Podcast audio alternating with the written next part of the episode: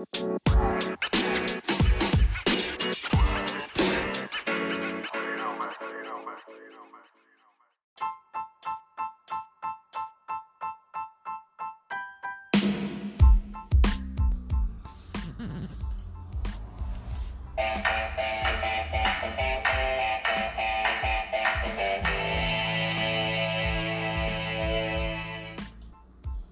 Boa tarde, pessoal. Aqui quem fala é o Leandro dos Reis, sexto período de psicologia da PUC Paraná, campus Maringá. E está começando mais um Exercitando a Mente, podcast que trabalha a psicologia sobre suas diversas visões e abordagens.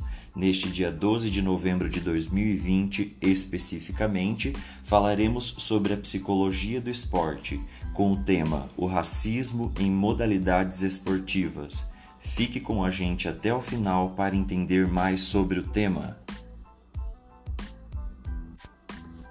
É visível que o racismo está presente em diversas modalidades esportivas no Brasil, seja ele direcionado ao negro, quando ao indígena ou pobre. Pensa aí, você já presenciou ou se recorda de algum episódio em que o racismo foi protagonista no jogo? Por ser um fenômeno social que engloba e carrega diversos elementos sociais e contextuais daqueles que o praticam, o esporte se torna um palco em que o racismo e exclusão se tornam aparentes, ainda que existam campanhas que agem contra, como a realizada pela FIFA. Por conta dos casos existentes, se identificou ser necessário monitorar os casos de racismo e injúria social. Dessa forma, em 2014 foi criado o Observatório Racial do Futebol, com o intuito de trabalhar a favor de brasileiros em território nacional ou internacional, nos estádios ou na internet. O administrador da empresa afirma que no Brasil a democracia racial é um mito. Os casos ocorrem geralmente com jogadores que não são famosos. Assim, não gera tanta repercussão e causa a impressão de não existirem muitos casos. Anualmente é gerado um relatório com todos os registros em 2014 foram 20, em 2015 foram 35, em 2016, com uma ligeira queda, 25 casos. Outro assunto recorrente para esse tema é ambiguidade das torcidas.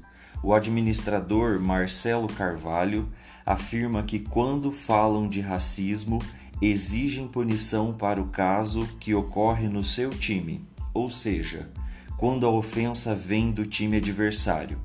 Entretanto, quando essa acusação vem para o seu clube, geralmente tentar diminuir o caso ou defender o jogador culpando a vítima. Assim, podemos ver que o jogador age a favor do seu time e não a favor da justiça. E como torcedor de algum time, reflita qual seria seu posicionamento: a favor ou contra? Que o racismo é realidade no Brasil, todo mundo sabe, e nas modalidades esportivas isso não seria diferente.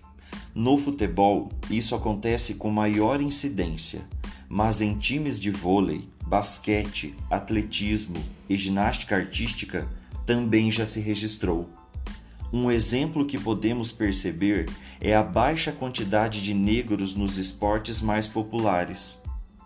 Isso acontece porque, quando surgiram, a maioria eram esporte de elite, aos quais o negro não tinha acesso por sua qualidade de vida ser influenciada por sua cor de pele, e naquela época negros não tinham voz e nem vez.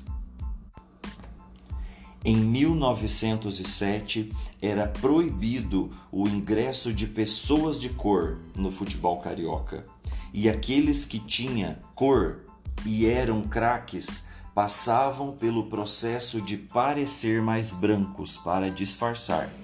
A primeira punição contra o racismo só foi ocorrer em 2005, ou seja, muito tempo depois que o racismo foi identificado nos clubes. Mas como combater o racismo se existem poucos cargos decisórios ocupados por negros? Como acessar a igualdade de cargo se não há respeito? Como atingir um cargo alto se na modalidade não existem nem atletas negros? São questionamentos que perpassam a realidade esportiva e o futuro da população negra e atleta. Já perceberam que esportes finos como o hipismo, golfe, polo aquático, entre outros, não têm negros? Entretanto, esportes mais populares como atletismo, lutas, futebol hoje em dia e basquete têm uma maior quantidade? Tudo isso por conta do acesso ao afrodescendente ao universo do esporte dos ricos. Nesses casos, cabe à psicologia do esporte dedicar-se ao cuidado da pessoa que pratica atividade física, independente da faixa etária, da modalidade ou dos objetivos no esporte, podendo ser iniciação esportiva, lazer, esporte de alto rendimento ou reabilitação. É necessário estar atento e atuante diante dos fenômenos biopsicossociais e ao contexto atentos ao olhar dos aspectos éticos, morais e físicos do sujeito. Observa-se também os fenômenos psicológicos como motivação, percepção, vontade, controle dos impulsos e personalidade. É preciso uma atenção voltada ao racismo esportivo. E agora que você chegou até aqui, sabemos que pode contribuir para que essa mudança ocorra. Mais uma conversa que chega ao fim, mas muitas informações exercitando sua mente. Até a próxima, pessoal!